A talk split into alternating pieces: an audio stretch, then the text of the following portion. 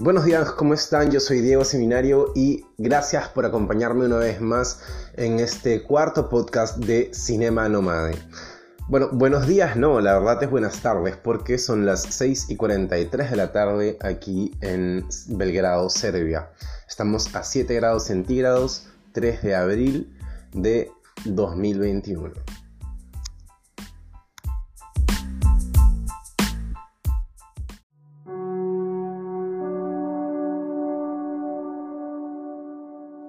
Bueno, quiero comenzar la primera parte de este segmento con la nuevecita, ¿sí? Con el estreno de la semana.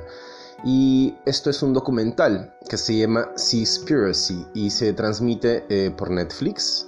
El director es Ali Tabrizi y es conocido ya porque él hizo antes un documental, se llamaba Cowspiracy, acerca de la industria alimentaria en Estados Unidos, ¿no? De la carne. Bueno, ahora no es la carne, sino que ahora se mete al mar a revisar cómo va todo eso. Y bueno, lo que comienza en el documental como un estudio de, los desechos oceánicos se convierte en algo así como un recorrido por los numerosos agentes de, ¿cómo llamarlo? Como agentes de destrucción eh, y se podría decir también que corrupción marina que, existen y, bueno, eh, que obviamente mueve millones, Desde imágenes en donde ves como una cantidad espeluznante de animales, de peces mueren por eh, pesca accidental, por ejemplo, hasta um, la revisión acerca de, organizaciones conservacionistas, em, que el director sugiere que están siempre motivadas por las ganancias, más allá de otra cosa. Eh, se ven en el documental muchas veces estas marcas que ponen eh, sellos en donde em, en teoría esos sellos pues eh, verifican que, se ha hecho de manera ecológica, ¿no? Eh, sin maltrato animal, bueno, se, ve pues que al final todo eso es simplemente una farsa, eh, que todas las empresas están coludidas y que, realmente pues no hay ahí un control de calidad.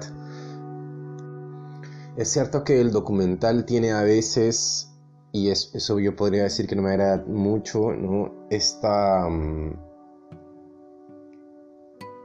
este querer imponer un, eh, ritmo de urgencia y peligro eh, constantemente en el documental, em, lo cual a mí no me agrada tanto porque, porque creo que de lo que está hablando ya es urgente, ya es peligroso, y, pero entiendo por qué lo hace porque realmente nosotros no reaccionamos. Entonces, eh, porque cuando ves ese tipo de documentales tú dices, ¿qué onda? ¿Qué pasa? ¿Por qué, ¿Por qué, la gente no reacciona? ¿Por qué los gobiernos no reaccionan? Pero al final también te vas dando cuenta que, que, que no va de todos los factores externos, va de uno mismo también, ¿no? Eh, y, y, es parte de lo, que, de lo que el director propone. El, el documental se ve que en una parte, sobre todo en la parte final, invita, por ejemplo, hacia el veganismo.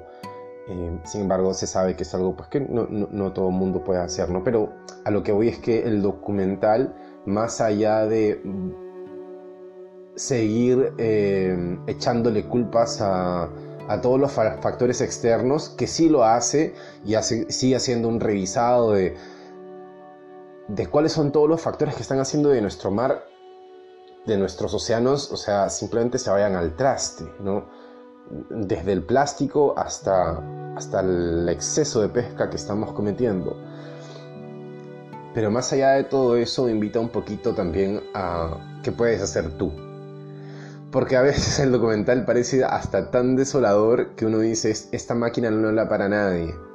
Entonces ya, ya no queda más que, ok, o sea, enfócate en lo que puedes hacer tú. Y en ese sentido, pues es que ellos invitan a, hacia, hacia dejar obviamente de comer eh, carne animal, de, de, todo tipo, la verdad. El documental es bueno, eh, está bueno verlo, está bueno enterarse de un montón de cosas, hay un montón de cosas que yo no sabía, por ejemplo, acerca de, cómo todos los, todos los peces son importantes eh, y cuando falte a alguno dentro de esa cadena, son muchísimas, pero muchísimas las cosas que empiezan a salir mal y que mm, tarde o temprano nos rebotan. porque y es que así va a pasar.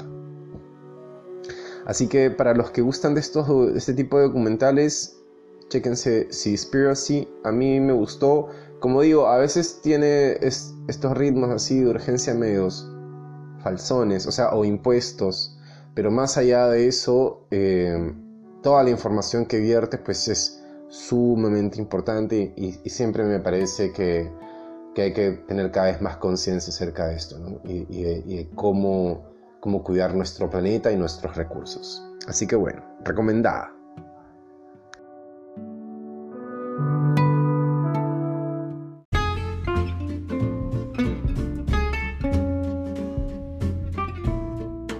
Ahora vamos a abordar a la popular de la semana.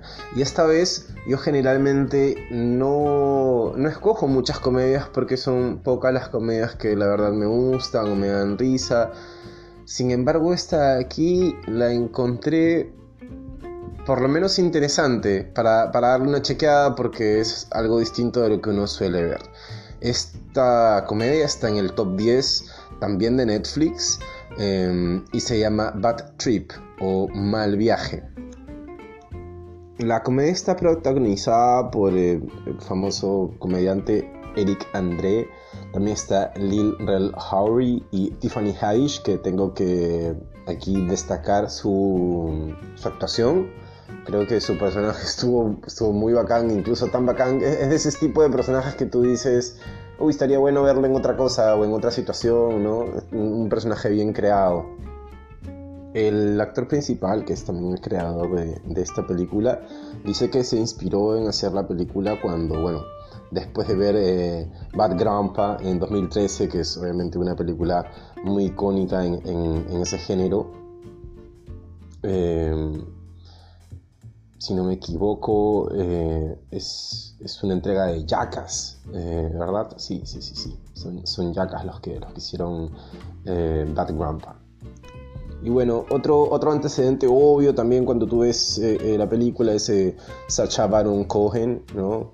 Em, aunque yo diría que sus travesuras con la cámara oculta son mucho más sofisticadas y mucho más satíricas también.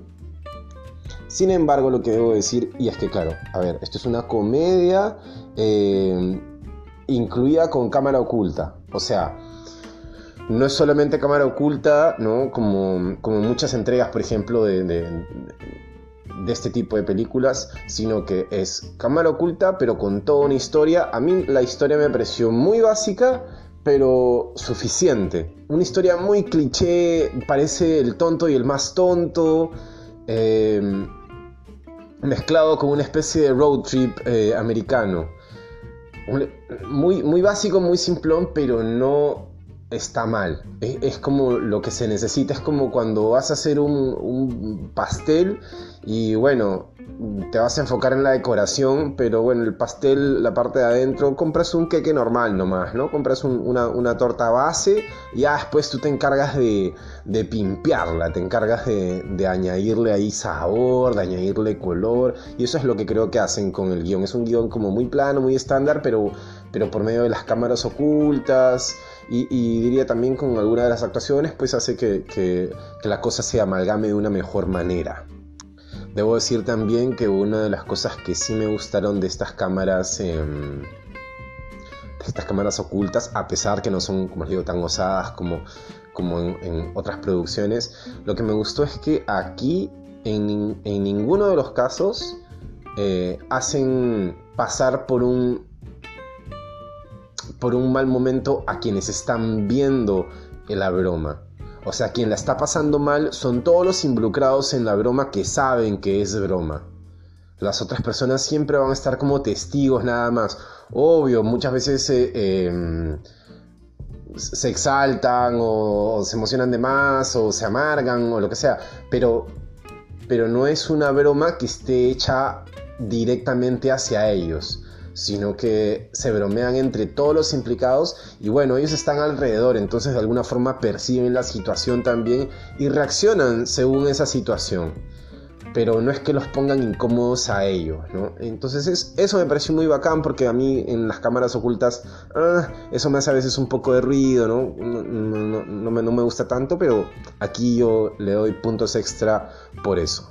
Así que si quieres eh, relajar un rato, ¿no? Olvidarte del estrés.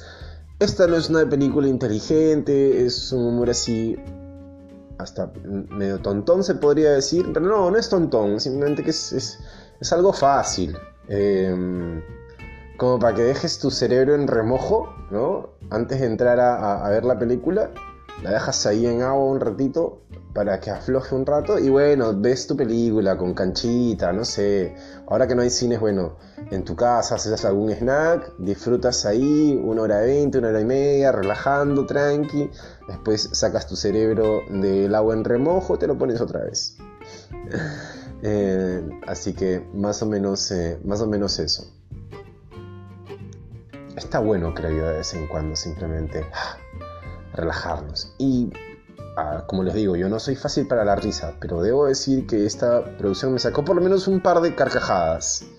Así, ¿ah? carcajadas, no risas, no sonrisas, no. Un par de carcajadas así de adentro y dije, uy, sí, ya, bueno, está, esto, esto sí da risa, es chistoso. Entonces, eh, denle una oportunidad también.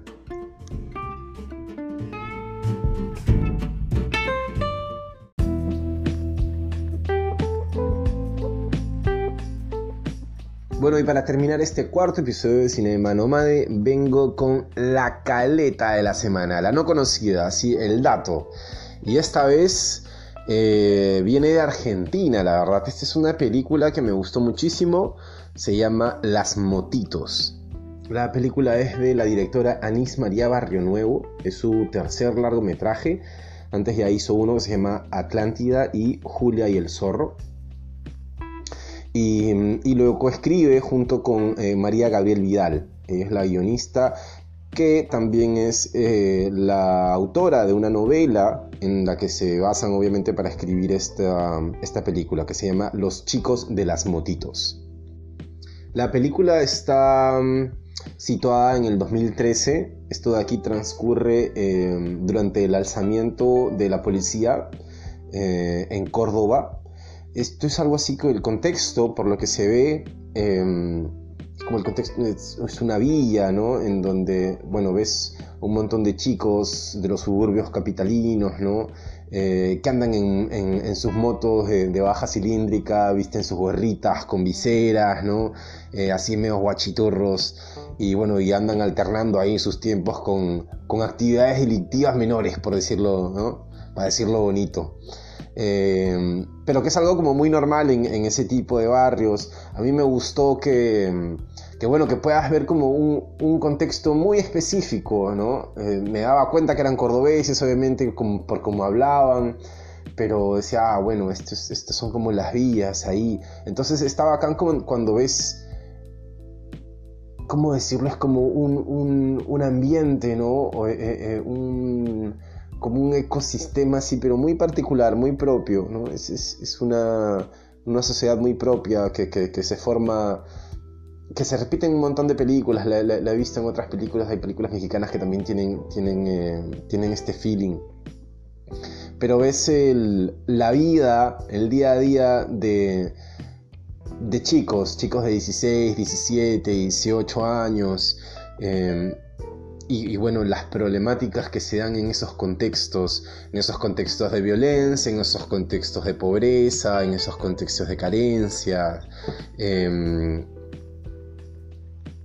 aquí los protagonistas son una pareja de muchachos. Em, la chica queda embarazada. Yo nunca quemo películas, ¿eh? cuando acabo voy recomendando, así que no, se preocupen, no voy a contar mucho. La chica queda embarazada y, y bueno, durante toda la película, en donde se van desarrollando más cosas, obviamente siempre está em, esta recurrencia de, bueno, ¿y qué hacemos ahora con el embarazo? ¿Y qué se hace con el embarazo? ¿Y qué se hace con el embarazo? ¿no? Em, la película tiene también un fuerte, un fuerte mensaje. Em, creo que esta película se hizo antes de que eh, el aborto fuera legal en Argentina, pero por medio de esta película pues puedes ver que, hay, no un discurso, pero, pero creo que una, una toma de conciencia de ese pueblo argentino que, que, para el cual ya es legal el aborto, ¿no? Eh, hay una toma de conciencia de solucionar un problema que va a seguir ahí, que está, ¿no? Entonces me parece, me parece importante, me, gustó cómo lo abordaron también y, la naturalidad, como les digo, con la que, con la que se maneja todo, está, está muy, muy, muy bacán de ver. Mm, además, como les digo, de, lo particular de los personajes, del ambiente en el que se mueven, de la música que escuchan. Em, es, es, una película muy, muy, muy interesante. Eh, y que pues, te, permite ver otras realidades, realidades en las que de repente tú no, tenías idea que, existían. Así que mm, para los que, por ejemplo, no estén familiarizados con el país ni, ni, con los distintos contextos de, Argentina, está, buenísima la película porque te genera pues mucha curiosidad, ¿no?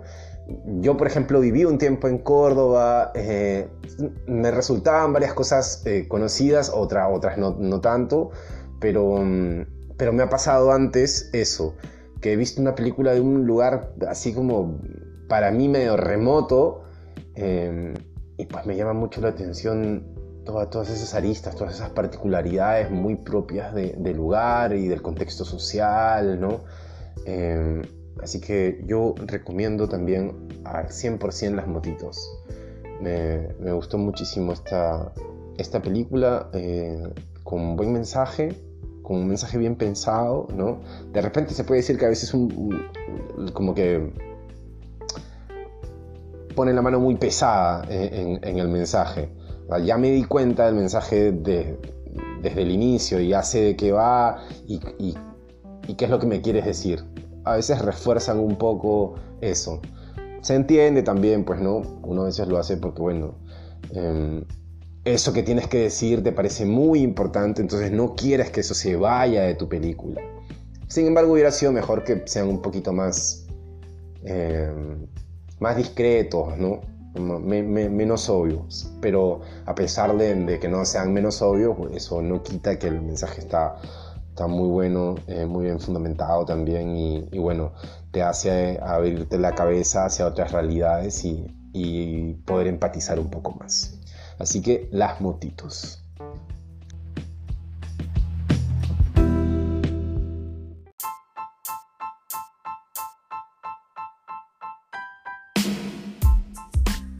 Muchas gracias por escuchar nuevamente este podcast. Yo estoy feliz de semana tras semana venir con nuevos reviews, con nuevas películas, documentales, series, para que ustedes pues puedan darse una chance de ver qué ondas. Así que nada, Conmigo hasta la próxima semana. Gracias por escuchar Cinema Nómade. Si les gustó, recomiéndenlo, pásenlo, rótenlo y nada más. Que tengan muy, muy buen inicio de semana el día de mañana. Y chao. Conmigo hasta la próxima.